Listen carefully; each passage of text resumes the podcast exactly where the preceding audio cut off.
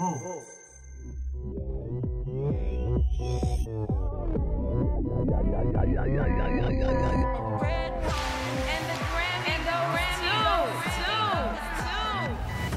Eu ouvi uma única eu vez. ouvi uma única vez. Mas me perdoe. Eu, não, tudo bem. Não, não, tudo bem. A verdade, a verdade é, não confie em charts. Essa é a verdade. Essa é a verdade. Olha só o conceito do podcast.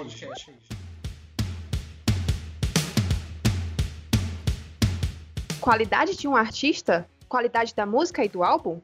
participação de mercado ou combinação dos dois? Quais os critérios que determinam os vencedores do Grammy? Todos os anos, esses critérios dividem opiniões do público, dos produtores e também dos artistas. Apresentações memoráveis, vitórias já previstas e algumas polêmicas envolvendo indicações. Como o Grammy de 2021 pode refletir na música e no mercado nos próximos anos. E é sobre tudo isso que a gente vai falar agora. Tá começando mais uma edição do Não Confio em Charts, o seu podcast de música do site Volts.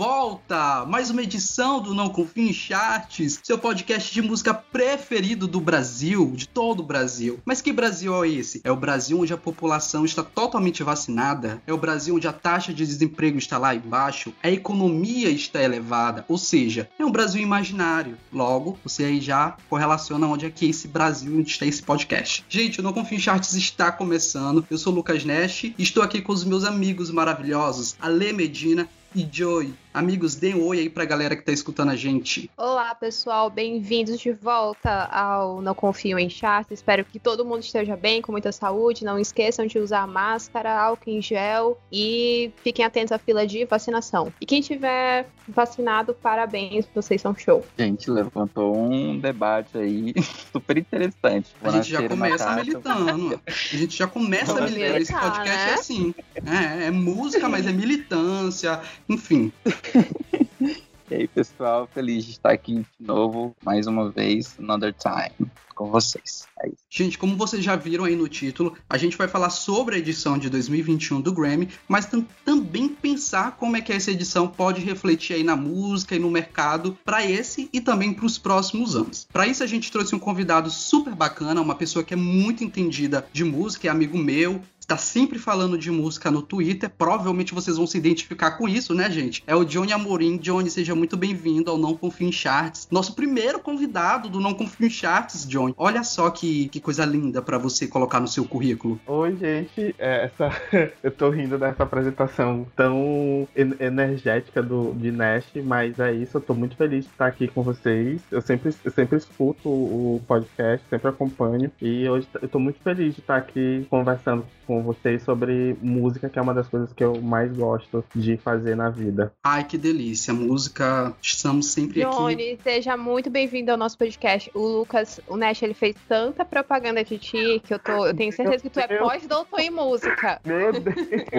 o, o hype tá lá em cima. Ai, socorro. Se essa é a sua primeira vez escutando Não Confio em Charts, saiba que a gente está disponível nas principais plataformas de stream e também agregadores de podcast. Estamos lá no Spotify, estamos no Deezer, estamos no Google, na Apple Podcast. A gente está em to todo lugar. Todo lugar que tiver podcast, o Não Confio em Charts está lá. Para achar a gente, é só digitar na caixa de pesquisa Volts Podcast, que você vai estar tá, tá tendo acesso a essa edição, a outras edições do Não Confim Charts e também aos outros programas aqui da nossa casa, o Litera Pop, o 220, o 220 Podcast, quase não sai, e também o podcast Otaku, tá bom? Quer entrar em contato com a gente nas redes sociais, conversar, mandar dicas, pautas? Como é que faz, Alessandra? Explica aí pro, pra galera que tá ouvindo a gente. Então, quiser falar com a gente nas redes sociais para nos xingar também, é possível. Você pode acessar lá no Instagram, arroba SiteVolts, e no Twitter, arroba SiteVolts também. No Facebook, a gente tá com o Volts Brasil, e aí vocês podem se sentir livres para mandar todas as sugestões e reclamações, estaremos atentos. Claro que a gente também pode escolher ignorar as mensagens, mas isso é o nosso critério. Muito obrigada obrigada. Assim, eu já vou aqui prevendo que eu sinto que essa edição a gente vai receber muita reclamação por parte de fãs de Taylor Swift. Então já fica aí avisado, fãs de Taylor Swift, que vai vir coisa, vai vir bomba para vocês, tá? Então se preparem. Peraí, peraí, peraí. Eu, eu quero ter uma pergunta primeiro. Alguém aqui deste podcast é fã da Taylor? Por favor, se manifeste. Eu sei que Não, tem hater tudo- aqui, viu? Nessa edição tem hater. Vamos começar logo com essa bagaça? Vamos lá, gente. Vamos começar com o nosso episódio do Não Confia em Charts, episódio número 7.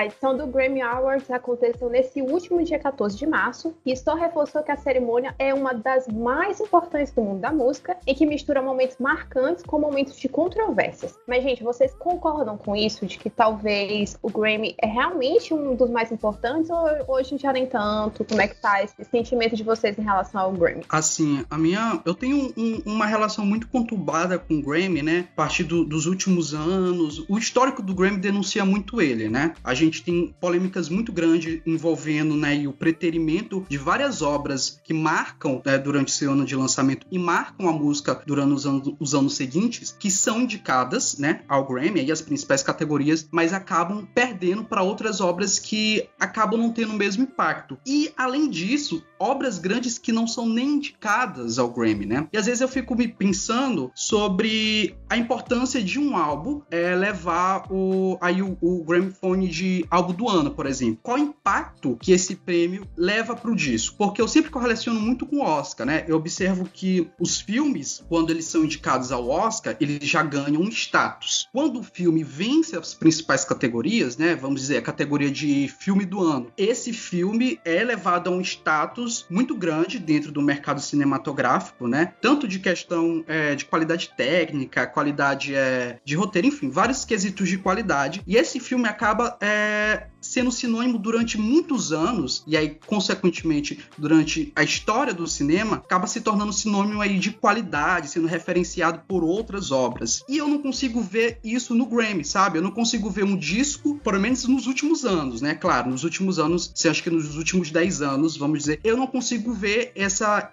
esse mesmo fenômeno que acontece no Oscar, eu não consigo ver no Grammy, né? Tem vários álbuns aí, a gente pode listar álbuns que ganharam aí a categoria de melhor álbum do ano durante os últimos 10 anos, mas se a gente for refletir sobre o impacto que esses álbuns têm no mercado da música, né? Eu acho isso muito pequeno. Esse impacto que esses álbuns têm é muito mínimo. Esse impacto não é, não é, né, não é tangível, eu não consigo ver esse impacto. Então, assim, eu sinto que hoje a relevância que o Grammy tem, né? Ela tá muito mais. Ela existe muito ainda por conta dos artistas. Né? Eu sinto que o público, por exemplo, ele não dá mais tanta importância ao Grammy quanto ele dava alguns anos atrás. E isso se reflete na própria audiência do Grammy, né? O Grammy daqui de, de anos atrás para cá vem cada vez mais perdendo audiência. O Grammy de 2021 teve uma audiência relativamente baixa, isso foi, foi noticiado, teve uma, uma, uma audiência baixa. E eu sinto vendo assim as redes sociais, né? Claro que eu posso estar presa na, na minha bolha, mas eu vejo que a comoção do público em relação ao Grammy não é mais a mesma. E a comoção do público em relação ao Grammy é muito menor se comparado a, ao Oscar, por exemplo, sabe? Tipo, às vezes as pessoas esperam indicações, mas essas indicações às vezes já são até previstas, sabe? Tipo, as pessoas já preveem que vai ser indicado, as pessoas já até preveem que vai ganhar, não porque aquele álbum tem um, uma qualidade, ou aquele trabalho necessariamente tem uma qualidade ímpar, mas porque eles já conhecem o histórico da premiação e sabem o que essa premiação prefere. Então, hoje eu sinto que Grammy, ele não tem tanto essa relevância quanto teria anos anteriores. Quero começar a falar que a Beyoncé é maior que o Grammy, tá? Vamos, vamos deixar isso claro aqui. E eu acho que o que acontece com, com o Grammy é com que, com o passar do, do, dos anos, as pessoas começaram a perceber que o Grammy, por mais importante que ele seja, ele é apenas um troféu. Porque, por exemplo, se a gente for olhar, analisar o histórico de grandes nomes da música, não, eles não são tão Grammyados assim. Por exemplo, a Cher, ela não tem nenhum Grammy, ou se tem é apenas mais um. É, Madonna tem sete Grammys. O Michael Jackson tem acho que um pouco mais de 10 Grammys. E a Mariah Carey só tem sete, seis Grammys. Então, assim, com o passar do, com o passar do tempo, as pessoas, o, o grande público, ele acabou meio que percebendo que aquilo era só um troféu. Não é, não é, não é mais tão importante. A prova disso é a Beyoncé, que não, não tem prêmios. Dos 28, dos 28 Grammys que ela tem, apenas um é no, no Big Four, né? Que é o, são as quatro principais categorias, que foi Single Ladies, que ganhou gra, gravação do ano em 2010. E os outros, todos os outros prêmios dela, os outros 27 prêmios, são prêmios de, de nicho, são prêmios de RB, agora ela ganhou rap. Então, o que eu acho que acontece com o Grammy, que tem acontecido com o Grammy ao, ao longo desses anos, é justamente isso. É a percepção do público que o Grammy é só um troféu. É, é, é, é importante para um artista, é, valoriza o passe dele, obviamente. É como um jogador de futebol que, que ganha o Campeonato Brasileiro, valoriza o passe. Mas no final das contas não chega a ser tão importante assim, sabe? acaba que essa importância do Grammy ao longo do ano ele foi, ela foi se, se esvaziando justamente por conta de grandes nomes do, da música que a gente sabe que são muito importantes, não tem pouco Grammy ou não tem nenhum Grammy. Acho que é bem isso. Em relação ao álbum que Nash falou, eu acho que, que tem muito tem muito a ver também com, com o fato de que o Grammy para muitos álbuns ele, ele é o encerramento da era, né? Que tem álbum, por exemplo, o álbum da Beyoncé foi lançado em 2013, o, o, o Beyoncé, o auto-intitulado que eu me refiro, ele foi lançado em 2013 e ele só foi concorrer no Grammy de 2015, porque quando ele saiu já não dava mais para concorrer na edição de 2014. Então, acho que isso tem, acho que isso reflete muito na, nessa questão de que Nash falou de, do impacto do, do prêmio no, no álbum, porque muitas das vezes o Grammy ele é, o, é a cereja do bolo daquela era. É, na verdade, eu tava pensando aqui, não sei, será que também o Grammy não é muito utilizado para legitimar algumas coisas? Eu tava pensando, por exemplo, no rap e no rock. Eles demoraram um pouco a entrar na. Eu sei que a gente tá falando de pop e tudo, mas pensando na premiação em si. Eles demoraram um pouco a entrar na, no circuito de premiação. E às vezes o rock nem é, nem é televisionado, né? A premiação de rock, das melhores categorias de rock. Rap às vezes entra ou não. E aí, não sei, às vezes para mim parece que o Grammy tenta legitimar algumas coisas, só que eu acho que como a gente tá numa era de internet, de uma, um acesso mais democrático, a gente, a gente já dá mais palco e vozes para outros gêneros musicais outros artistas e a gente não precisa mais do Grammy para isso, porque antes, vamos dizer que sem esse acesso democrático, talvez o Grammy tinha sua relevância por também premiar artistas. A gente dava o peso, né, para a premiação ser super importante, os próprios artistas também davam esse peso e a gente prestava mais atenção num, ritmo ou outro, num gênero ou outro, num artista ou outro de acordo com a, com a premiação. Mas agora talvez no tanto que a gente não precisa do Grammy para conhecer novos artistas, a gente não precisa do Grammy para a gente não precisa do Grammy para saber que o, o, artista tá vendendo bem ou que ele tá fazendo sucesso, sabe? Eu acho que talvez uma democratização de acesso à internet pode ter também contribuído para não declínio da, da, premiação, porque eu acho que isso não aconteceu, mas também não. Ah, se acontecer Grammy ou não, tanto faz, a gente vai continuar sendo fã, os artistas vão continuar vendendo bem, a gente vai fazer uma premiação, sei lá, um voto público e, e enfim, é, premiar aquele artista. Tem fã que se reúne aí no Twitter para comprar coisa pro artista ou fazer um banner para ele, então acho que os fãs podem acabar criando uma premiação. Eu acho que, que talvez a internet, nessa democratização, possa ter fragilizado um pouco essa, essa força que a premiação um dia já teve. Puxando um pouquinho isso que a Lei fala sobre a internet, né, a democratização desses artistas, é muito interessante né, a gente perceber um comportamento muito, muito específico do, do, do Grammy, é que ele dá muito privilégios para artistas veteranos, né? E o que eu quero dizer com isso? Eu lembro que na edição, eu acho que foi na edição de dois, de 2019 ou de, foi de 2020, não lembro exatamente. Eu sei que muitas pessoas foram pegas de surpresa porque o, o Harry Styles não foi indicado com o primeiro álbum dele, acho que ele não ganhou nenhuma indicação, né, de pro Grammy com o primeiro álbum solo dele. E aí houve uma, uma grande polêmica envolvendo isso, não só isso do, do Harry Styles, mas outras polêmicas. Se eu não me engano, foi na mesma época da, da questão das poucas indicações de artistas femininas. Se eu não me engano, foi algo, foi algo junto. Mas eu me lembro muito dessa questão do Harry Styles, né? Das pessoas reclamarem pela falta de indicação dele. E qual foi a resposta da, da, da academia? Que de fato, o Harry Styles ele tá se mostrando um, um artista exemplar, né? No trabalho solo dele, mas ele ainda é muito novo, né? E o Grammy prefere esperar ver esse artista maturar, ver esse artista se consolidar é, musicalmente para que ele possa ganhar uma indicação nas categorias, quem sabe nas categorias principais. E aí eu percebo como... Mas e no caso da Billie Eilish, por exemplo? Aí é que tá. E aí eu percebo que esse discurso, ao mesmo tempo que é muito específico, ele não funciona todas as vezes, porque a Billie Eilish, com o primeiro álbum dela, foi indicado aí na, nas principais categorias, levou o, o, o, álbum do ano, levou também a gravação do ano. Eu percebo que é muito volátil, sabe? É, é, é esse processo do Grammy. E aí eu não entendo, por exemplo, como artistas que têm um, uma explosão muito grande graças à internet, como por exemplo a Doja Cat, não ter conseguido tantas indicações assim na, na no Grammy. Ela teve de melhor artista revelação, mas teve é, música do ano, não foi? Sei Soul foi música do ano ou foi gravação do ano? Foi é, gravação do ano e não levou nada. Ficou só por isso e, e não levou nada. Eu sinto que sim o Grammy, ele, ele consegue às vezes dar uma abertura, e que eu falo de exceção, né? E aí a gente tem a caso da Billie Eilish, mas ele ainda tá muito preso a artistas mais veteranos. Ele prefere ver artistas é, que já são consolidados, ou pelo menos já são direcionados no mercado da música, a dar espaços para artistas é, mais novos. E que mesmo sendo, uma, sendo, mesmo sendo novos, tenham um trabalho excepcional, sabe? Por exemplo, a gente pode apontar a Cisa,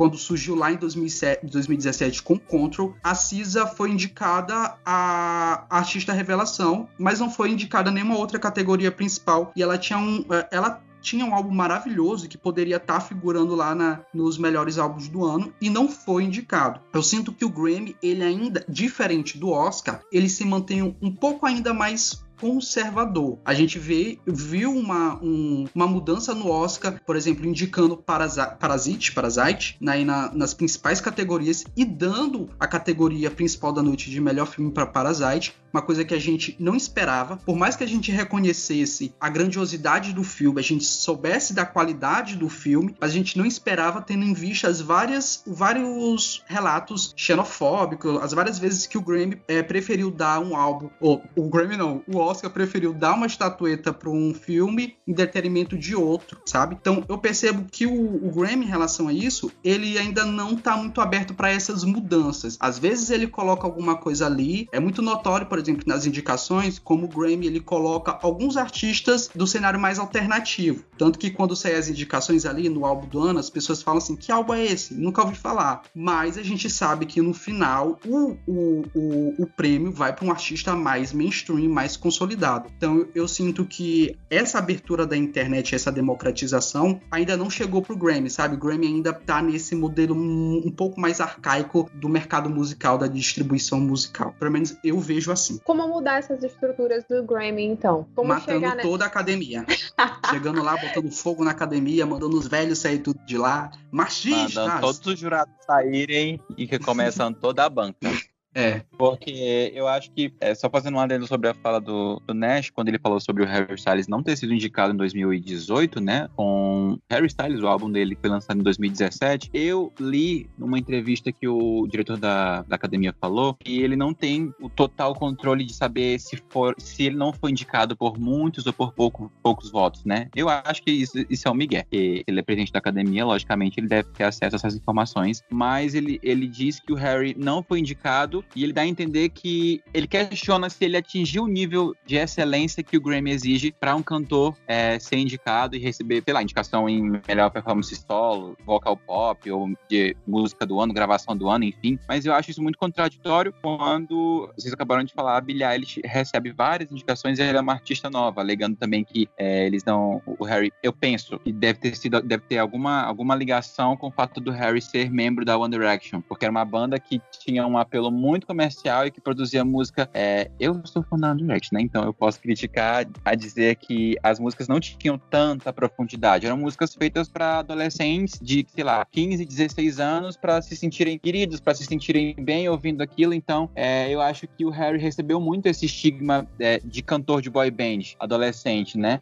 E aí eu acho que é, os críticos estavam lá viciados, tantos outros ritmos, em tantos outros gêneros, acabaram por favorecer outros artistas em detrimento da música do Harry, né? E aí, como o diretor da academia mesmo falou, eles precisavam ver se ele conseguia fazer algo diferente, se ele conseguia ter uma música que seguisse uma linearidade a ponto de chegar uma, a uma indicação, nível de excelência que o Grammy exige. Eu já acho que isso, considerando não só o histórico da premiação, de ser preconceituosa, de, de enfim, das corrupções que existem, mas eu, eu acho isso super questionável. Eu já acho diferente. Eu, acho que o Deixa... Harry não foi indicado porque alguém lá dentro é fã da Taylor Swift e queria proteger ela. Esse ex, esse ex tóxico não vai passar.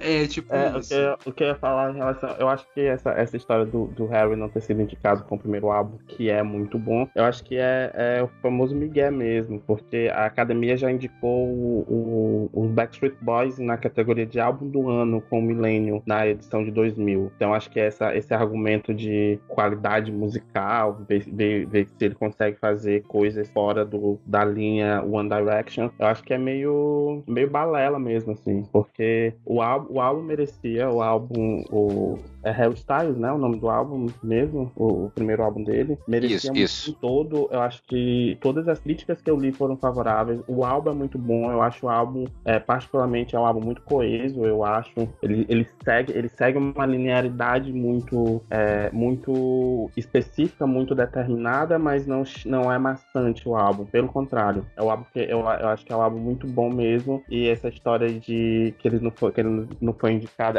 a, a desculpa que a academia deu é, é, pura balela. Eu não acredito nisso, não. E quanto a Billie Eilish, eu acho que a questão da Billie Eilish ter sido super indicada no passado, ter ganhado todos os prêmios, eu acho que é, é muito em relação, muito em função do fato de que a Billie Eilish era a, ela tava assim, no, era o momento dela e tinha muitos fãs e a, a, acho que a academia ela meio que pensou, vamos, vamos colocar a Billie, a Billie aqui porque a audiência vai, vai bombar. Sim, isso é muito verdade verdade. Pode falar, amigo. Não, eu ia falar que, mas que isso meio que não. Acho que isso não reflete muito, porque, por exemplo, ano passado a gente tinha a Ariana Grande, tinha a, a Billie Eilish, tinham, sabe, a, a, os, as fanbases teen estavam todas bem representadas ali, mas a, a, audiência não foi, não foi lá essas coisas. Mas isso da audiência, de fato, é, é tem aí um, um, um porquê, né? Tem pode ser uma razão. O Grammy, assim, na virada dos anos 90 para o início dos anos 2000, ele começa a ter um processo de se voltar para a audiência, né? A solenidade, ela estava começando a perder a audiência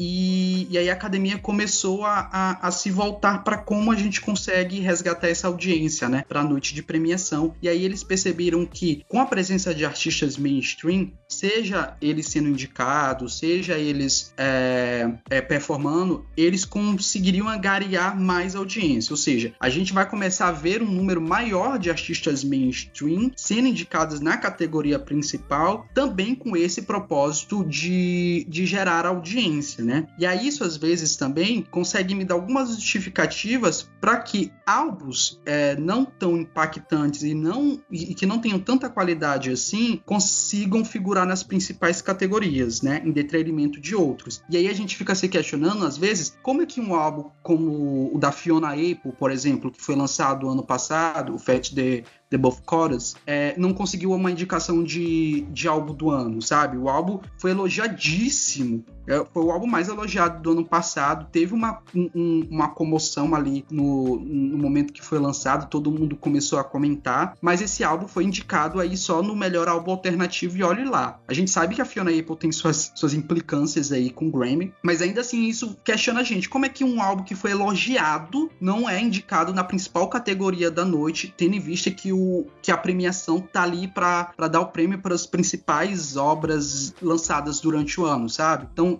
vários desses questionamentos são, são muito válidos, tanto da questão é, é, de indicações por audiência, né? Tanto da questão de, de artistas que deveriam ser indicados e não são indicados por uma questão de uma suposta questão de, de ser um artista novo. Então, para mim, tudo que eu consigo concluir é que essas várias, várias brechas aí, várias, essas várias problemáticas ao longo dos anos do Grammy são é, as justificativas principais para deslegitimar a premiação como algo que traga reconhecimento para os artistas, sabe? Para mim, essas são as justificativas que confirmam o que Johnny falou, que o, o Grammy hoje em dia, para o público, ele é apenas uma estatueta. Ele não tem mais a relevância que deveria ter.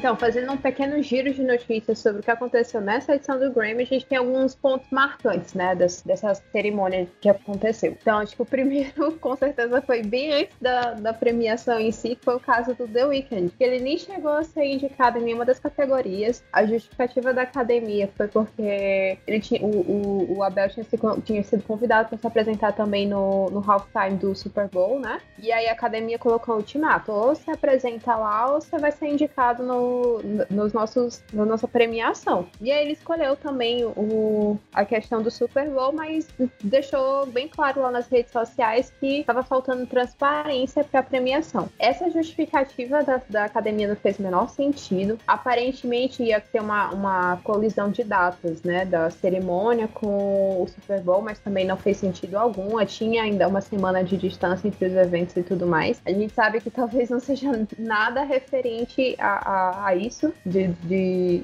dessa, dessa colisão de datas, ou colisão de premiações, ou colisão de apresentações, mas sim uma questão de, de silenciamento, ou até mesmo racismo, né? No caso do, do The Weeknd. Então, isso é, a premiação se mostra mais uma vez injusta e pouco transparente e que age de uma maneira totalmente não convencional. Então, a gente sabe que o álbum do, do The Weeknd, né, o After Hours, ele foi, ele foi um dos melhores do ano, com certeza, um dos melhores álbuns, merecia essa, essa indicação, mas não levou para nenhuma categoria, né? E aí fica o questionamento sobre essa premiação. Vocês acharam que foi justo? Vocês acharam que foi injusto? Vocês acharam que sim, a academia falta transparência? Então, eu acho, apesar de não, apesar do After Hours não é, não, não, não é o meu álbum preferido de 2020, mas eu acho que o After Hours foi o álbum do ano. O The Weeknd, ele, ele iniciou um movimento de resgate de tendências é, de tendências dos anos 80, dos anos 90 que a gente viu que seguiu aí com a Dua Lipa, com a Lady Gaga e com vários outros artistas pop. E eu acho que o The Weeknd fez o álbum do ano. Essa justificativa do, da academia é a coisa mais estapafúrdia do mundo, porque é, eu, eu, eu, eu, sinceramente não consigo não consigo entender o, o porquê do, do, do The Weeknd não ter sido indicado, assim, sabe? Porque o álbum dele é, é, é, é fabuloso, é sensacional. Não é, não, é, não é um dos meus preferidos, eu não sou tão entusiasta do, do trabalho do The Weeknd. Já, uma vez eu até estava comentando com o Nash como é, eu perdi o interesse no trabalho dele depois do, do Starboy, que eu acho muito chatíssimo. Eu acho o Starboy e o álbum Beauty Behind Madness, que é o álbum anterior ao, ao Starboy, eu acho dois álbuns chatíssimos. E eu parei de ouvir o The Weeknd nessa, nessa época e voltei agora com After Hour e é um álbum sensacional, assim. Uma das melhores coisas que eu ouvi ano passado. E é, é, é extremamente estranho o, a falta de reconhecimento da, da academia com, para com esse álbum, assim. Essa justificativa foi muito, sabe, vazia. Não tem... É uma justificativa que não se justifica. Eu acho eu concordo com, com o que o Johnny falou. Eu acho absurdamente questionável é, a justificativa e o fato de fazer isso na frente, considerando que o The Wicked lançou esse álbum e esse álbum se tornou muito mainstream, por, não só porque ele consegue beber um pouco na fonte do R&B e também na fonte do pop dos anos 80, né? Então, eu acho que eles compraram uma briga já sabendo que isso ia ser uma, uma treta gigante, né? É, e considerando o, o The Weeknd que está se tornando, não sei se já é, não, não, não, conseguiria dizer se ele já é um artista consolidado, mas considerando todo o histórico dos últimos, dos últimos lançamentos dos álbuns dele é, e com os frutos que ele já tem colhido, até mesmo antes de saírem as indicações do Grammy com o After Hours, né? Tipo, você ter é, uma música durante todo o ano, desde que ela foi lançada na Billboard Hot 100, que é a parada de música mais importante do mundo, né? Então eu já acho que eu não conseguiria ver é, o Grammy fazendo isso com outro artista, e principalmente um outro arti um artista branco. Eu gosto muito desse álbum, eu me tornei fã do The Weeknd a partir desse álbum, já tinha escutado os singles lá no, na época do Starboy, mas o que me chama muita atenção no After Hours é, a, a, além da qualidade, é de como o The Weeknd consegue revisitar uma, uma época de 20 anos atrás, 20, 30 anos atrás, 90, 30 anos atrás. E com uma excelência a ponto de conseguir fazer com que essa era consiga conversar com a, com a contemporaneidade, né? E isso, como o Johnny falou, a gente vê em trabalho de outros artistas, né? E de formas muito diferentes. Só que essa era em si me chamou muita atenção, porque não é só o álbum. É o álbum, é a qualidade sonora, é a composição da letra, é toda a estética do cantor, do The Weeknd, para além do Abel, por trás, conta dos videoclipes. Então, assim, eu acho que isso é é um dos maiores absurdos já cometido. Quando isso aconteceu, eu tomei todas as dores do The Weeknd. Eu xinguei muito no Twitter. Então, essa premiação já tinha perdido muita da credibilidade por conta de a Katy Perry não ter um Grammy. Aí né? você forçou muito, muito, muito Aí lá vem o, o Kit Kat, meu Deus. Ninguém vai me silenciar. Eu já cansei de ser silenciado por falar em Katy Perry aqui nesse podcast. Mas o que eu tenho para dizer é isso. Não, mas assim, o, no final das contas. deixa, deixa eu defender Joseph. A Katy Perry já merecia ter ganho um Grammy há um tempo já, de fato. Ela não é a melhor cantora do mundo, mas ela já, ela já merecia ter levado um Grammy já. Pronto, aqui acaba minha defesa. não, tipo assim, eu, eu concordo com tudo que, eu concordo com tudo que vocês falaram a respeito do, do The Weeknd, assim, né? Sobre toda a questão da corrupção do Grammy, a, as justificativas descaradas para não indicar o, o, The Weeknd, né? Que provavelmente eu acredito que se tivesse sido indicado e se tivesse perdido, né? A gente, o folclore levou e, e se nessa hipótese que caso ele fosse indicado e o folclore levasse, eu acho que aí geraria muito mais polêmica do que, do que foi esse ano, né? Do que gerou este ano ano com a vitória da Taylor Swift. Mas o que eu quero questionar é assim: será que valeu a pena, sabe? Tipo, ele ter escolhido ir pro, pro Super Bowl ao invés de ir pro, pro, pro Grammy? Eu, eu, fico me questionando, porque assim, a premiação, de, a, a performance dele foi muito bacana no, no, é, lá no Super Bowl, mas não foi um. Convenhamos que não foi uma apresentação impactante, sabe? As pessoas não, não continuaram comentando sobre a performance dele nas semanas seguintes, como por exemplo foi a, a da Katy Perry, foi a, a da Madonna, foi a da Beyoncé, né? E foi até mesmo da Shakira com a, a, a J-Lo. Eu sinto que a apresentação da Shakira com a J-Lo, por mais que as falhas que teve, conseguiu até ser mais repercutida do que a The Weeknd, assim. Eu, eu sinto isso. Eu acho que que, que acontece agora, é, entrando nesse campo do Super Bowl, eu acho que o que acontece, a, a, a repercussão quando é uma artista feminina, ela vai acabar sendo bem maior, porque eu acho que a gente não tem mais artistas masculinos masculinos que entreguem o, o visual, a plasticidade que uma, a, que uma diva pop entrega. Então pode vir, eu acho que a, eu acho que a única pessoa que poderia fazer isso já morreu, que é o Michael Jackson. Acho que é o único artista masculino que poderia entregar visual, poderia é, entregar essa plasticidade que os fãs de música pop, que os fãs de grandes performances gostam de, gostam de, de ver. O show, eu achei o show do The Weeknd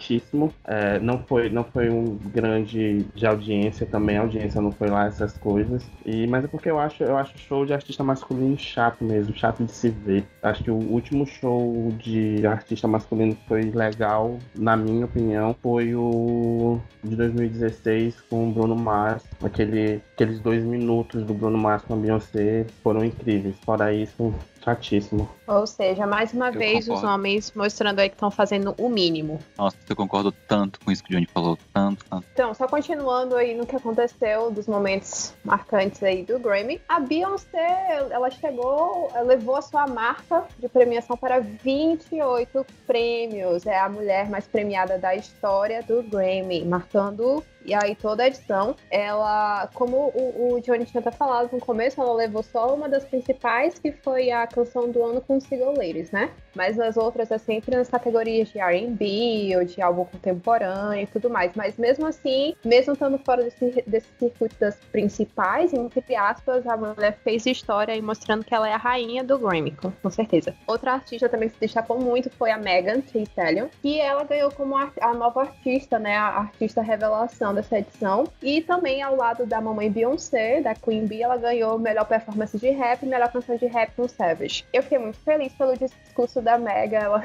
ela se referindo a Beyoncé como a inspiração dela, né? O que, que a Beyoncé faria, o que, que a Beyoncé pensaria nesse momento. Foi muito legal de ver. Um momento que eu não gostei em relação a, a isso da Mega foi quando a Billie Eilish ganhou o prêmio. Pois não, mas quem merecia era, era a Mega, era a Mega que era dona disso tudo, a Mega que é maravilhosa, não sei o quê. Eu acho que isso é um pouco desnecessário, às vezes, numa premiação. Eu não gosto desse comportamento dos artistas. Quando eles ganham o prêmio, não, mas quem merecia era essa outra pessoa. Não, agradece quem tava com, com você na premiação, sei lá, sabe? Mas é uma opinião um pouco pessoal. É, mas ela fez isso no, no ano passado, se eu não me engano. Quando ela ganhou, eu não É, lembro a tá. categoria, ela fez com a Ariana. Grande, não foi? Foi, foi. Foi, ela fez isso. Nossa, é, é tipo. Lembro também da Adele fazendo com a. Quando ganhou o álbum do ano, fazendo pra Beyoncé e tal. Beyoncé. É, porque se, se de fato a- você queria que a outra pessoa ganhasse, eu acho muito mais subversivo você falar assim, se subir lá e falar assim, não vou receber esse, esse prêmio, vou dar esse prêmio aqui, vai, vai pra artista tal. Esse prêmio não é meu. Tipo, pra mim, eu, eu, eu, eu rezo pra um dia um artista que de fato reconheça a cara de pau do Grammy, a deslegitimação do Grammy, o quanto o Grammy é podre, suba lá, tipo, tem um anúncio, ganhou o prêmio, suba lá e fala assim: não vou receber isso aqui porque reconheço que não mereço e que o artista que deveria ganhar é esse e vou dar pra ele aqui agora. O prêmio é dele. Meu nome tá aqui no, no, no prêmio, mas o prêmio simbolicamente é dele. Eu conto por um dia que um artista faça isso. Qual artista vocês acham que faria isso? Acho que nenhum. Vamos continuar. Eu tava pensando. Eu acho que Kanye nisso- West, se algum dia for indicado de novo numa categoria das, das quatro principais e ganhar, ele faz essa doidice. Não, eu acho que o Kanye não, porque o Kanye é muito ególatra. Eu acho que a Rihanna faria isso. Eu acho que a Rihanna, ela, ela seria essa, essa pessoa de... que ela não tá...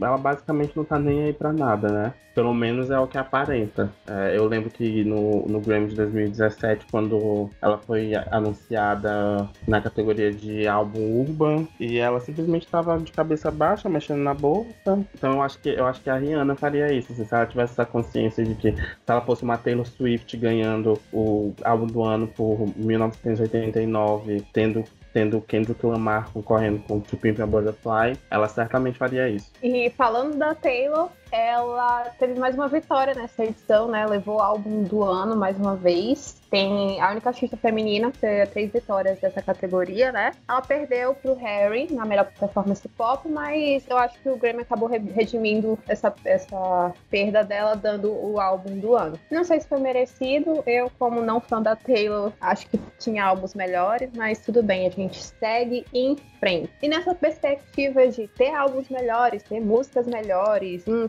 esse artista não mereceu tanto, esse merecia mais. Vamos lá, pessoal do Não Confio em Charts. Eu quero ouvir de vocês. Se essa premiação fosse a responsabilidade de vocês, vocês são a academia de gravação agora. E aí nós temos a categoria de artista revelação. Quem vocês indicariam e quem vocês acham que merecia ganhar? Ou se a Mega ganhando, tá tudo ótimo. Ale, só, lembra pra, só relembra pra gente os indicados e pra quem tá escutando os indicados. Ah, tá. O Grammy, na lista dos indicados de artista revelação, nomeou Ingrid Andress, Phoebe Bridges, Chica, Noah Cyrus, J. Smoke, Doja Cat, Kai Tranada e Megan Thee Stallion. Desses nomes, vocês colocariam mais alguém? Tirariam alguém? E aí? Na minha cabeça, eu acho que a, a, a Noah Cyrus ela já tinha sido indicada em outras edições. Eu tô surpreso com ela ter sido indicada nessa. Porque eu acho que todo ano que, todo ano que essa lista de indicação de Best New Artist, eu acho que a Noah Cyrus é indicada. Mas pra mim, é, eu acredito que deveria continuar sendo da Megan, porque eu acho admirável o trabalho da Megan, porque ela é uma artista que começou a ter grande notoriedade por conta dos últimos, dos últimos lançamentos dela do ano passado pra cá. Então, eu acho que essa, eu acho que essa categoria, ela tá,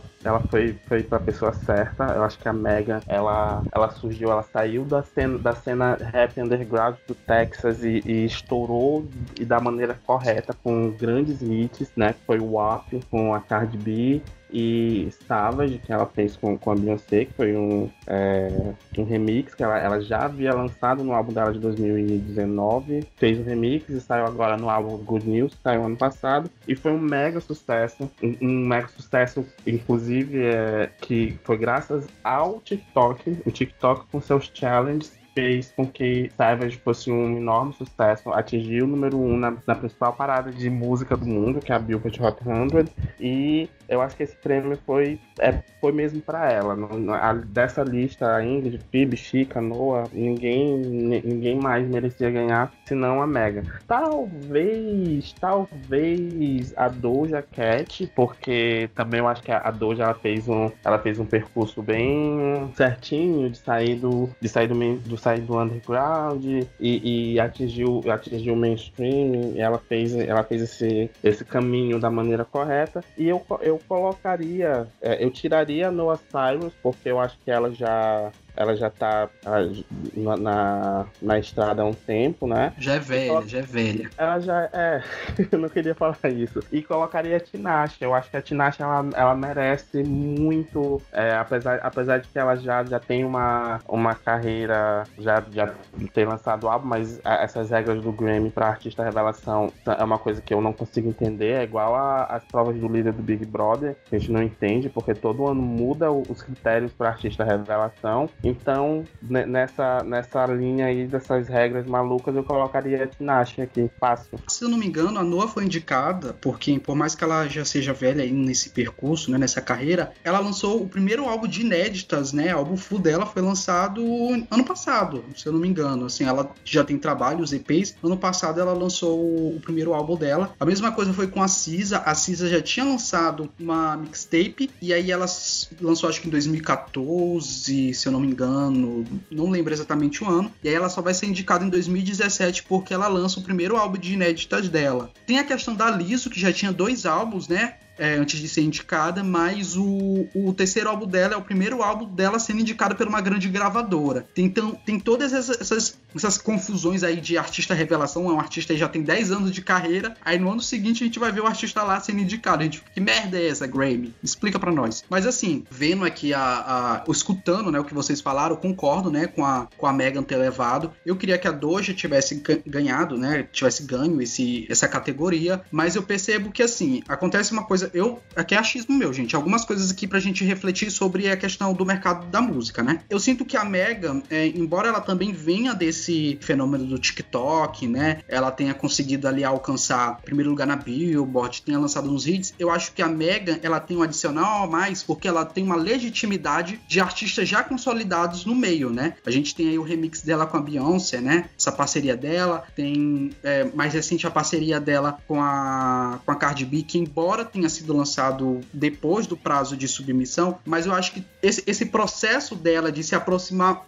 com esses artistas já legitimados, né, deram um impulsionamento para que a academia é, reconhecesse esse prêmio a ela. Mas eu sinto, eu sinto que a Doja teve um, um percurso mais interessante, né, nesse mercado musical que está em, em, mudanças. Por quê? Eu sinto que a Doja, ela, é, embora ela tenha sido indicada, né, em alguma aqui na categoria de revelação e na categoria de música do ano, eu sinto que e aí a gente volta daquele debate da questão da democratização da internet, né? E como o Grammy é ainda meio um pé atrás. Por quê? Porque o sucesso da Doja é um sucesso que vai acontecendo de uma forma muito orgânica dentro de um ambiente digital, dentro de um ambiente que é totalmente movido por, por engajamento, por exemplo, né? E aí a gente percebe, por exemplo, a gente tem Say Soul, que foi. Ela já tinha lançado Hot Pink, já tinha lançado acho que uns três singles, quatro singles, eles não vingaram comercialmente dizendo, né? Mas a gente tem um ser soul que vai explodindo no TikTok, as pessoas vão conhecendo no TikTok e essa música começa a se tornar um sucesso muito grande de uma forma muito muito espontânea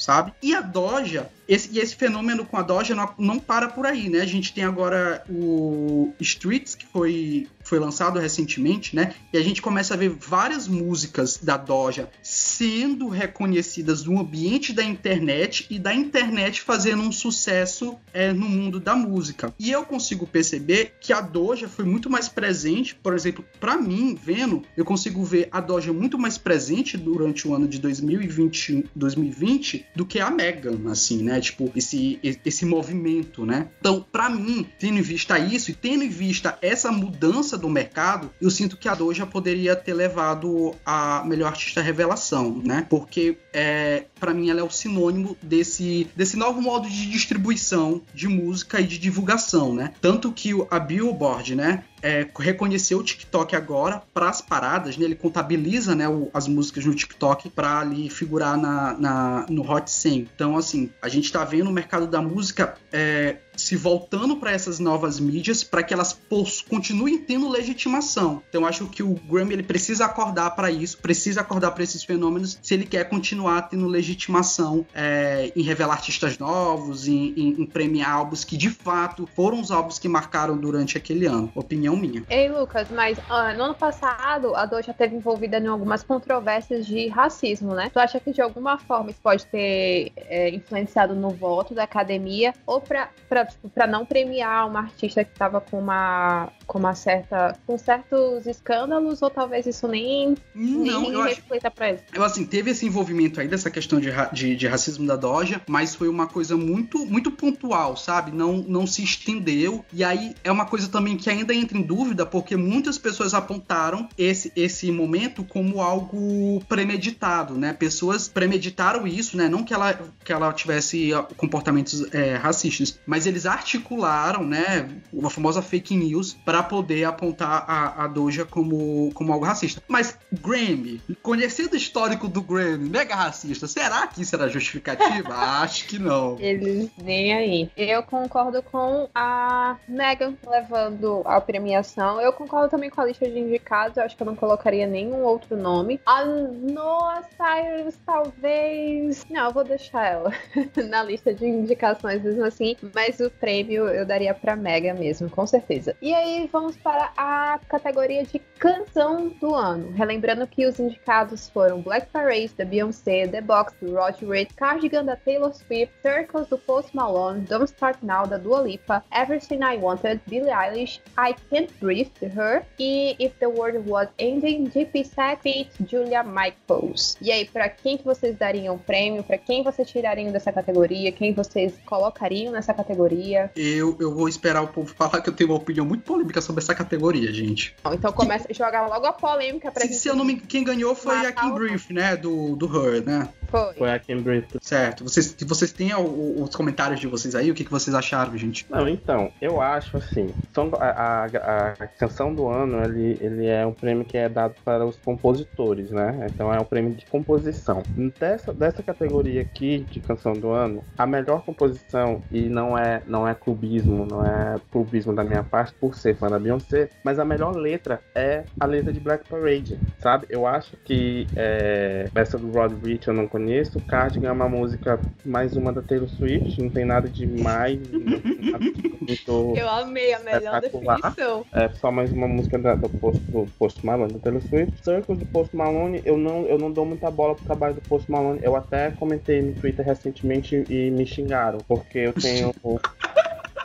Post Malone eu tenho um problema que eu não consigo, tem na verdade dois problemas que eu não consigo ouvir Post Malone. Um foi é, a primeira uma música, um dos primeiros singles de sucesso dele que tocava em todo lugar. Eu esqueci como é o nome da música, Rockstar 20, enfim, não lembro o nome da música, mas é uma música que tocou muito. Foi Post Malone sabe, sabe o que eu tô falando. E eu ouvia muito essa música todos os dias no trabalho, todos os dias, porque era a música que tocava na, na, na rádio do, do, de onde eu trabalhava. E também porque quando eu olho pra ele, eu tenho a impressão de que ele tá sujo. Então eu não consigo ouvir a- as músicas do Post Malone por isso, então eu não conheço. Don't Ai, que Start preconceito, Johnny. Don't Start Now foi uma música que é, fez muito sucesso, foi top, top 5 na, na Billboard, só que eu, eu não acredito, eu acredito que no álbum da, da, do Da Dua Lipa. tem músicas, tem músicas com letras melhores do que Sim. Don't Now, tem, tem bem mais. Everything I Wanted da Billie Eilish também eu não, eu não ignoro, porque eu não sou muito fã da Billie, e a-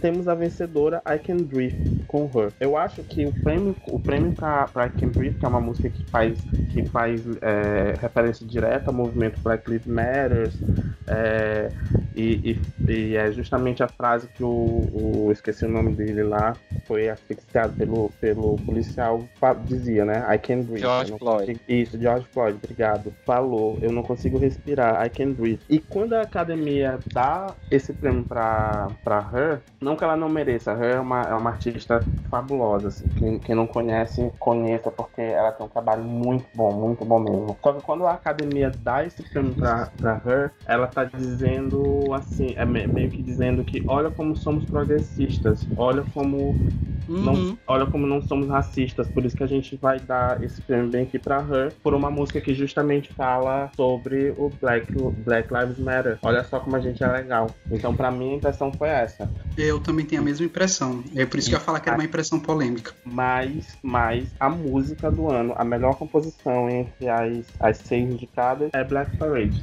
E não é, e não é, e não é clubismo meu, não, tá? Não é clubismo meu. Eu, eu passo da- das palavras de Johnny a mim. Eu acho que Her, sim, como o Johnny falou, não é que não merecesse, não é que não, não tivesse é, uma qualidade, mas eu acredito que se fosse em outro momento, né, se a gente não tivesse passado por essas, esses problemas que a gente teve em 2020 em relação né, aos movimentos Black Lives Matter nos Estados Unidos, eu acredito que Her não ganharia essa, essa, premia, é, essa categoria. Não, não estou dizendo que é em relação a- a- ao mérito dela, mas a- na- em relação mesmo à academia, sabe? Para mim isso soa muito, muito falso, muito dissimulado, né? Uma premiação que vem há anos ignorando é, artistas negros, né? Nas principais categorias, é, vai dar a categoria de, de música do ano é, para uma cantora que negra que fala sobre uma, um movimento que, que mobilizou o mundo todo. Eu acho muito, muito conveniência do Grammy, sabe? Então, são coisas que a gente precisa ficar atento, né? Eu concordo com o que foi dito. É longe de mim querer tirar a legitimidade, importância da, da construção de I Can Breathe. Eu não tinha escutado a música ainda. Eu fui escutar a música, assisti o clipe, eu achei tudo muito forte. E acho que forte é a palavra, a palavra certa para descrever essa canção. Mas eu concordo também que esse Grammy era da Beyoncé por Black Parade. Eu tava pensando na, na Beyoncé de anos atrás, né? É, um, é, uma, é uma coisa que eu tenho na minha cabeça de que se a gente for parar pra pensar de como esses artistas começaram, tanto a Beyoncé quanto a Rihanna, é, começaram a fazer música pop, a, a Rihanna com... Esqueci o nome daquele álbum dela, que ela tá com cabelo vermelho. Só tem farofa aquele álbum, só tem Loud. O Loud. o Loud. E você aí- respeite o Loud, viu? Que o Loud é um álbum muito bom. Não venha dizer que o, Loud, o Loud só tem a farofa, não, tá? Muito, Não, muita gente fala que a o, farofa o- tem qualidade. muita gente fala que o, o Entai é a grande obra da, da, da Rihanna, mas não é não. O Loud é. Vamos respeitar. Não, o grande, o Não. grande obra da Rihanna vai ser. Ah, tá. Pois é, eu não, não, Deus me livre de falar mal da, de, de Loud aqui, da Rihanna, né? Mas eu acredito que esses artistas que estão começando, muitos deles, né? Eles começam pela, pela vertente do- da música pop, por ser mais comercial. E eles conseguem ter aquele alcance que muitos queriam, de ter uma legião de fãs e de ter a sua música tocada em todos os cantos, né? E aí, depois que esses artistas estão consolidados, eu já acho que é o momento em que eles falam, ok, eu vou fazer a música que eu quero, porque é a música da onde eu vim, ou é a música que fala da minha realidade, que fala da minha gente, que fala do meu povo. E eu vejo isso que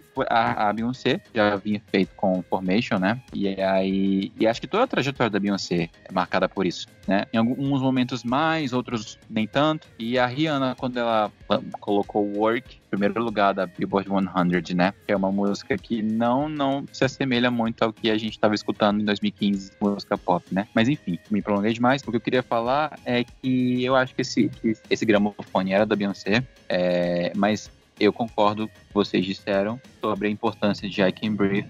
Pra mim, deve, deve, deveria estar entre uma dessas duas. Eu acho que o que aconteceu no Grammy do, desse ano foi que eles estavam tentando se redimir pelo monopólio criado pela Billie Eilish na edição anterior. E aí, cada, cada categoria eles foram, foram dando pra um artista diferente, acho que só pra ficarem bem com os artistas, né? Pra dizer, não esquecemos de vocês dessa vez. E eu concordo com, com quem levou o prêmio, a, a música da Her é maravilhosa e eu acho que vale pelo momento também que a gente viveu em 2020. Acho que não dá para excluir aí uh, uh, os contextos sociais. E aí nós temos a categoria de álbum do ano. Os principais indicados foram Black Pumas, é, Everyday Life, Coldplay, Coragem, é, Future Nostalgia, do Alipa, Hollywood Bleeding, do Post Malone, Folklore, da Taylor Swift. E aí, vocês concordam com os principais indicados? Colocariam mais alguém? Eu, eu, eu tenho algumas ressalvas a, a esses, aos, assim, as faltas de indicados, que a gente teve algo muito grandes ano passado. Volto a falar sobre a falta do, do Fat the Buff Chorus da Fiona Apple, que deveria ter sido indicado ao álbum do ano, sim, que foi uma, o melhor álbum do ano passado, né? Que, questão de qualidade. Tem um outro álbum aí que deveria estar nessa indicação, que é What's Your Pleasure, da Jessie, Jessie Warrior, acho que fala assim, né? Jessie Warrior.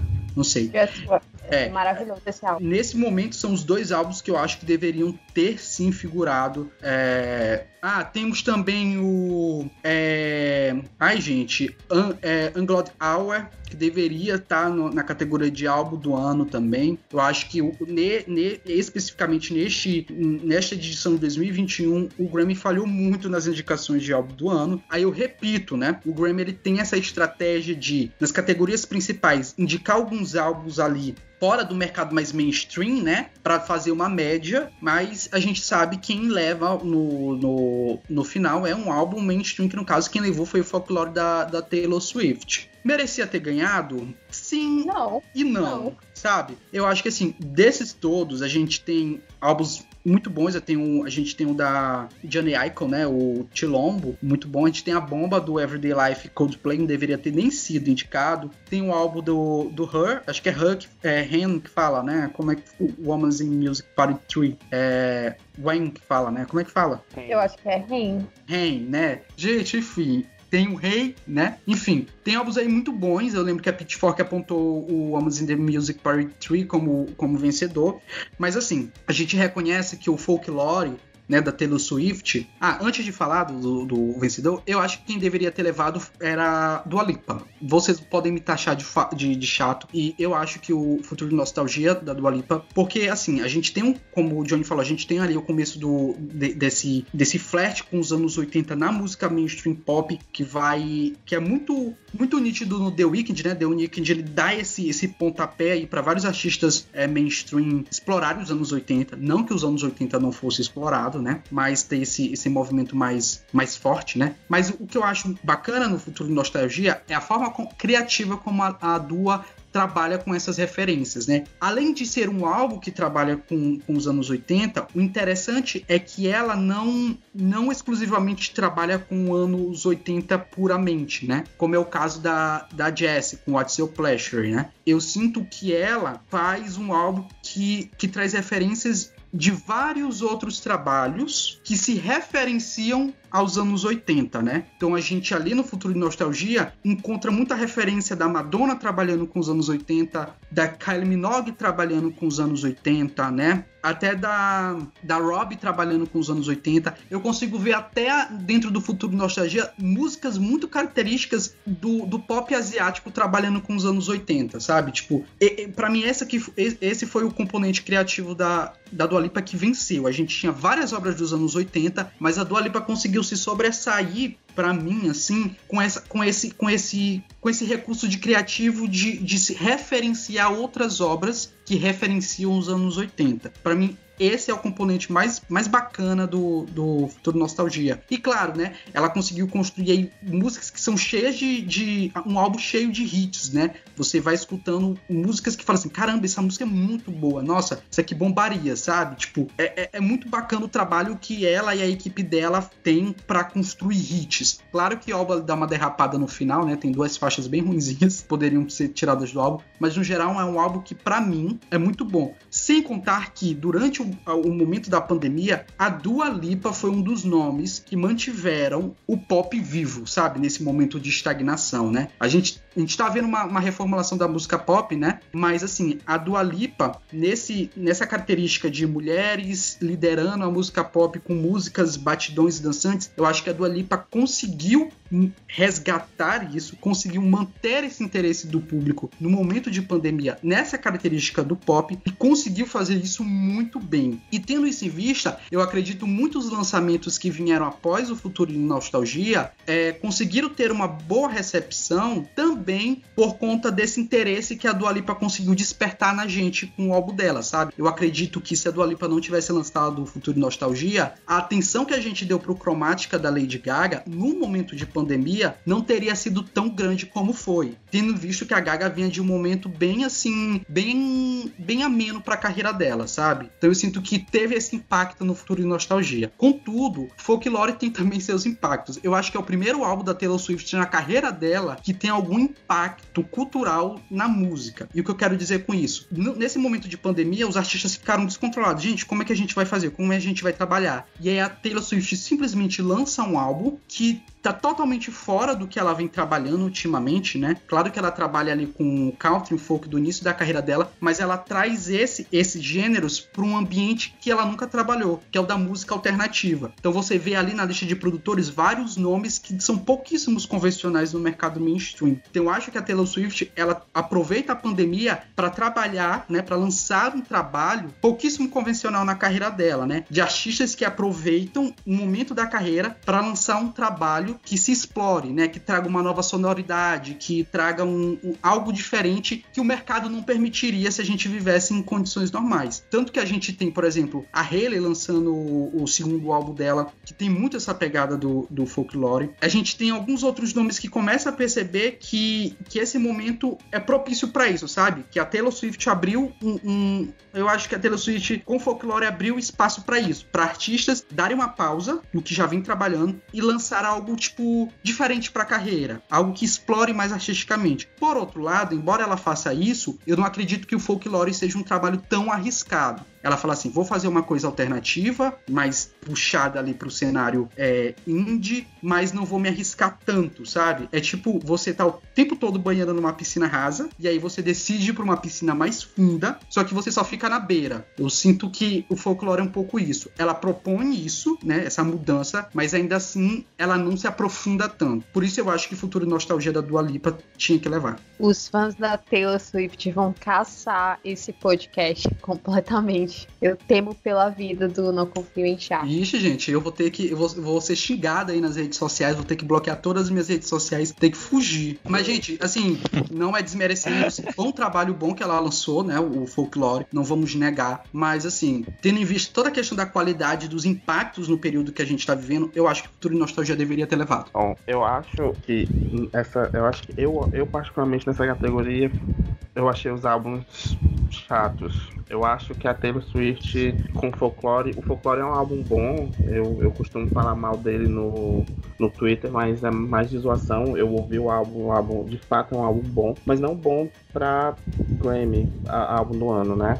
Se, se a academia fosse justa. Mas a Taylor Swift tá ali cumprindo a, a cota Taylor Swift, que todas as vezes que ela lança alguma coisa, ela tem que estar tá lá. Ela só não foi indicada com Lover porque é muito ruim. Mas fora isso. esse não tinha como passar, né, amigo? É, esse, esse não tinha como. Esse não tinha como ser indicado, não. Mas fora isso, ela tá lá, a cota Taylor Swift tá guardadinha na categoria de álbum do ano. Ano que vem, o Ever, Evermore vai ser indicado novamente. É, nessa categoria, eu daria o, o álbum, o total de álbum do ano pro Black Pumas, que é um álbum fabuloso, assim. É um dos melhores álbuns que eu já ouvi, que eu ouvi ano passado.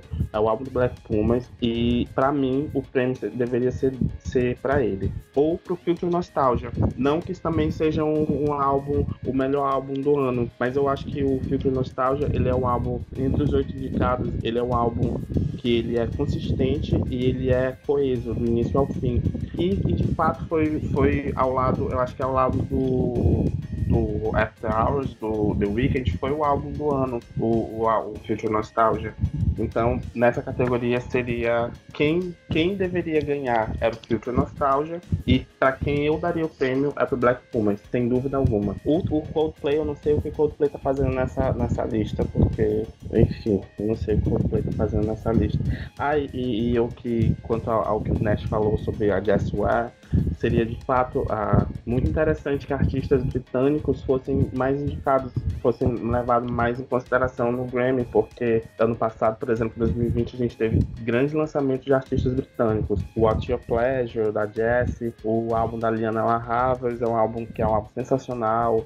A Rose Murphy, que lançou um álbum fabuloso. Eu ia, eu acho que eu ia falar um palavrão aqui, não pode, né? O, o Royce Murphy lançou um álbum fabuloso, apesar de ela não ser britânica, mas ela é da Irlanda. E eu acho que a academia ela deveria começar a olhar um pouco com, com um pouco mais de carinho para pra Terra da Rainha, porque ultimamente os melhores, os melhores lançamentos estão vindo de lá. Pra mim, o álbum do ano não tá nem aí. Numa lista que tem esse álbum do Coldplay, não ter o After Hours, já prova o quanto o Grammy quis boicotar o The Weeknd mesmo. Né? Sobre o folclore da Taylor Swift, eu acho que é um álbum. O, o álbum em si, acho que foi feito para ela consagrar ainda mais como uma das muito das maiores. Acho que também não é. Mas a Taylor Swift é uma excelente escritora, e isso é inegável, o talento dela para escrever sobre músicas, para falar sobre relações pessoais e para falar sobre a vida amorosa dela. Eu acho que ela faz isso muito bem, apesar de eu ser não ser tão interessado pelo trabalho dela. É... Mas eu não não achei que ela deveria ter levado o álbum do ano, não, concorrendo com, com quem ela tava. É, para mim, considerando os álbuns que estavam na lista, deveria ser da, da Dua Lipa com Future Nostalgia. Muito.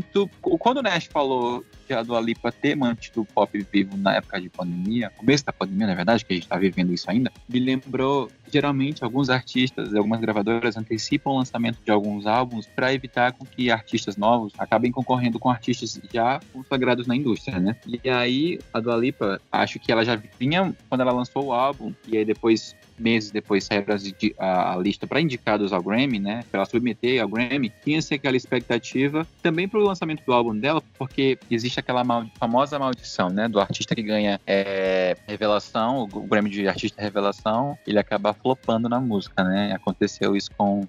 Na que eu me recordo, aconteceu isso com a Megan Trainor, coitada. Mas ela passou por alguns percalços durante esse. Alguns percalços, acho que nem tanto. Acho que só o, o vazamento do álbum dela, né? Que ela acabou antecipando e ela chorou muito, que o álbum foi vazado e tudo mais, e tinha assim, uma expectativa por conta disso. Mas ela soube aproveitar muito bem os dois meses que antecederam o álbum da Lady Gaga. A Lady Gaga é uma, uma cantora pop e que ultimamente não, não tava cantando música pop, e aí ela quando a Lady Gaga anunciou o trabalho dela, já tinha-se outra expectativa, porque tinha uma colaboração com Blackpink, com a Ariana Grande, que são artistas que têm um apelo jovem muito grande, um apelo comercial também muito grande. Então, eu, eu acho que a Dua Lipa soube aproveitar muito bem esses dois meses, soube fazer o nome dela, fora que o álbum é um álbum muito, muito bom. A gente fala muito dessa estética oitentista, mas a propriedade com que ela se adaptou do famoso groove dos anos 80, eu não. Nossa, eu gosto de ouvir, porque, sei lá, me faz passar, passear para uma época que eu não vivi, me faz pensar quanto, o quão a música era bonita e quando a música era boa para se ouvir naquela época. Não que hoje não seja boa para ouvir, né? Mas eu acho que é, é, a Dua Lipa tem colhido bons frutos por conta desse álbum. Não é à toa que grandes nomes da, grandes nomes da música procuraram ela para parcerias. Não necessariamente procuraram, né? Mas toparam parceria com ela. Exemplo da Madonna, né? Então, eu acho que se alguém tinha alguma dúvida sobre a Dua Lipa e sobre o seu papel na indústria, acho que todas foram sanadas por conta do lançamento do Future Nostalgia. E já chegando na, na categoria de gravação do ano, nós tivemos os indicados Black Parade, da Beyoncé, Colors, Black Pumas, Rockstar, da Baby Feat. Rod Rich, Say So, da Doja Cat, Everything I Wanted, Billie Eilish, Don't Start Now, da Dua Lipa, Circles, Post Malone, e Savage da Megan Thee Stallion com uma participação da Beyoncé no Savage Remix. E aí a gente sabe que quem ganhou foi a Billie Eilish, mas vocês acham que ela mereceu? Vocês acham que outra pessoa deveria ter levado a gravação do ano? Quem vocês colocariam nessa lista de indicações? Gravação do ano, eu acho que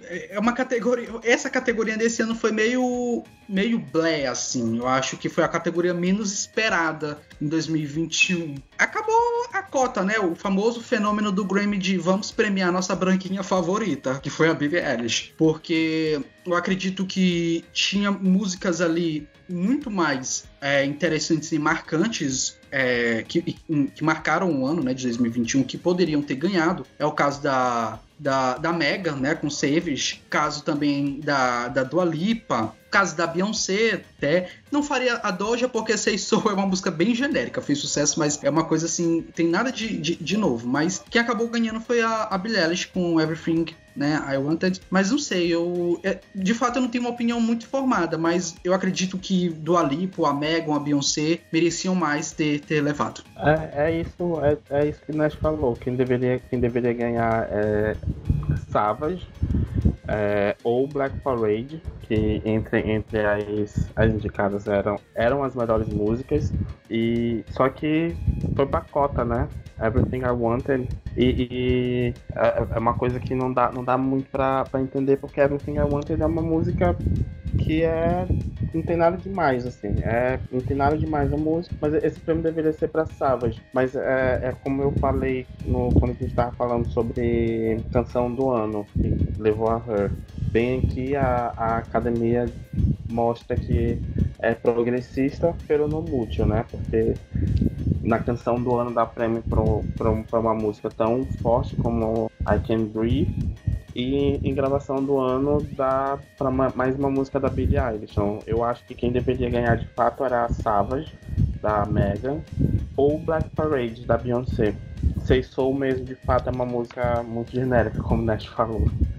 Eu acho que eu daria o prêmio pra Savage, com certeza. Foi um dos marcos do ano passado. E eu mudaria uma indicação. Eu não colocaria Don't Start Now da Dua Lipa. Eu acho que a Dua Lipa tem músicas muito melhores no, no, no, álbum dela do que o Don't Start Now pra ser gravação do ano. Mas eu acho que eu, eu colocaria o Break My Heart ou Levitating. Mas é muito opinião de fã do que opinião de analisando todo o cenário. Mas enfim, eu acho que Don't Start Now não merecia estar na lista. Sobre as, as músicas indicadas da gravação do ano, eu ficaria dividido entre Black Parade da Beyoncé e Savage da Megan Thee Stallion com a Beyoncé também, né? Beyoncé provando que ela é realmente a Queen Bee. Mas eu não sei se vocês souberam, não sei se vocês chegaram a ver que existia uma certa polêmica em termos de Say Soul da Doja Cat por conta da composição dessa música. Quem assina a composição é o Dr. Luke, só que por um heterônimo, né? Então, eu vi alguns comentários no Twitter falando sobre isso, mas, enfim, vou pular essa polêmica, não quero comentar sobre isso, mas eu acho o trabalho da Doja muito maravilhoso, só acho que construção de um hit, existem produtores melhores no momento para trabalhar do que o Dr. Luke, Dr. Luke, né? E acho que a, a, se a academia se mostra progressista em determinado momento e coloca a Kesha falando sobre as dores dela e tudo que ela passou na carreira dela por conta do Dr. Luke, e aí em um outro momento ela indicar é, essa canção, eu já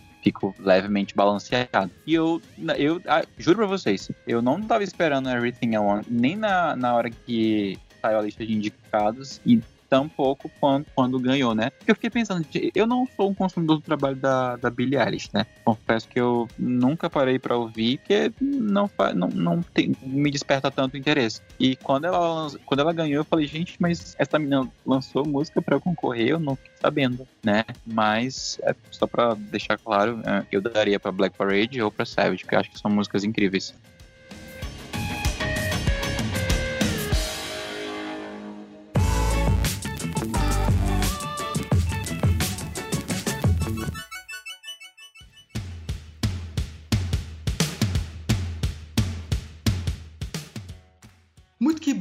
Gente, eu não confio em charts. Quase não sai, mas eu não confio em charts. Tá terminando, né? Tá se encerrando aqui a sétima edição desse podcast maravilhoso de música. A gente falou bastante sobre essa edição do Grammy. Falou também aí como é que essa edição pode refletir, como é que essa edição reflete no mercado da música e o que ela traz aí para os anos seguintes, né? É importante perceber que por mais que o Grammy tenha sua deslegitimação, ele indica muitas coisas no, no mercado que a gente precisa ficar atento. Vale lembrar também, tipo, que durante os últimos anos a gente vai percebendo que o Grammy tem pouquíssima importância, assim, para indicar o que de fato é bom, o que de fato marcou marcou o ano, enfim, não querendo desmerecer o, o, os trabalhos que foram indicados e os trabalhos que venceram, né? Mas a gente, como é, admiradores né, da música, a gente precisa estar atento para esse tipo de debate e refletir né, a respeito dessa indústria que a gente gosta muito. Né? Então, gente, eu quero agradecer muito por terem escutado o podcast, quero agradecer o Johnny por ter aceitado o convite, ter aí contribuído com esse debate. Johnny, muito, muito obrigado. É, se despeça dos nossos ouvintes e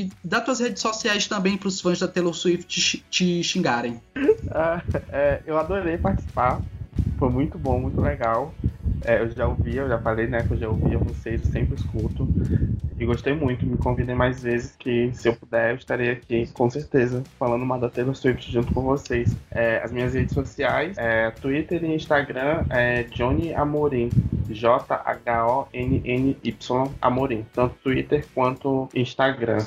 É isto. Muito obrigada, pessoal, por terem ouvido o programa até aqui. Eu quero logo deixar um spoiler algum dia nesse ano nós vamos ter um episódio especial para falar sobre a Taylor Swift e para falar o quanto a carreira dela é irrelevante para o mundo da música. Então, Johnny, sinta-se extremamente convidado para essa edição. Ai, amigo, que horror! Já quero. Mas eu acho Gente, que só Taylor queria merece. dizer que a, a Taylor Nation vai derrubar o podcast, tá? Não só o nosso, como todos os Ai. outros do Volt. Amigo, fica com Deus aí.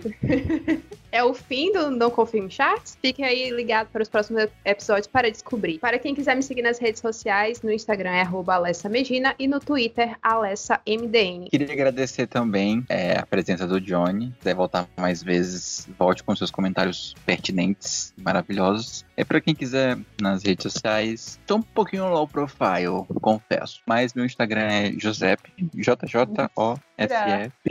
Eu sou low profile, sim. Eu tô tentando ver se eu consigo encarnar esse personagem aí. Vamos ver quanto tempo dura. Gente, é isso. Quem quiser me seguir nas redes sociais, eu sou Lucas Nash, arroba Loriolo Nash no Instagram e no Twitter, tá bom? Muito, muito, muito, muito, muito obrigado. E a gente se encontra na próxima edição do Não Confie em Charts. Até lá!